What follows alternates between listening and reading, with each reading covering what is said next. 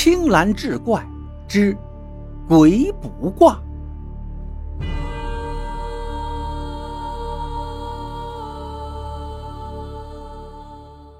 话说唐朝有个叫柳少游的算命先生，卜卦非常的灵验，闻名于京城，许多达官显贵都是他的座上宾。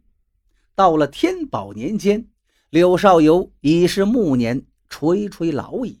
疾病缠身，也便很少再与人卜卦了。家中也渐渐冷清下来。这日傍晚，他家中响起了久违的敲门声，随后屋门被推开了，从外面走进来一个人。那人手中拿着一段缣帛，入拜柳少游。柳少游正盘膝而坐，闭目垂首，打着瞌睡。年纪大了，精力不济，就连白天都困乏得很。他并没有抬头，只是开口问来客登门所为何事。来客轻声说道：“先生卦术无双，可窥人祸福，测人命数。我今日来，就是想请先生为我卜一卦，看看我还有多少年可活。这里有锦帛一段，聊表谢意。”柳少游还是没有抬头，他缓缓睁开了浑浊的双眼，从旁边拿签起卦，须臾卦成了。柳少游叹息道：“此卦大凶啊！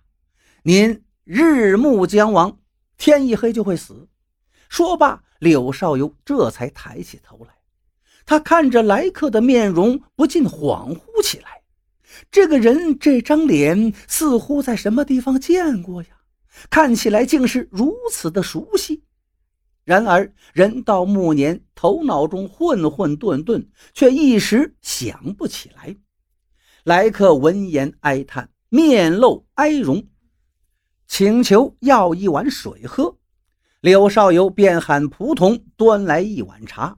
然而当仆童端着茶进来后，却怔住了。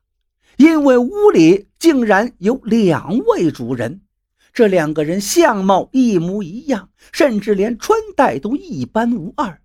他不知道该将这碗茶递给谁，正茫然无措之时，柳少游指着来客说：“给这位客人敬茶呀。”来客喝完茶后便告辞离去。仆童送客出门，见他出门之后便消失不见了。柳少游这会儿才想起，那来客的容貌不就是自己吗？而那来客应该就是自己的魂魄了。他竟然给自己的魂魄卜了一卦。他忽然像是想起了什么，就看向来客拿的那一块锦帛，竟然在此时已然化成一张黄纸，叹息说道：“魂魄离身。”我怕是命不久矣呀！他让仆童把他搀扶到了床上，躺下后闭上了双眼，等待着生命的终结。果然，日暮之时，他便溘然而死。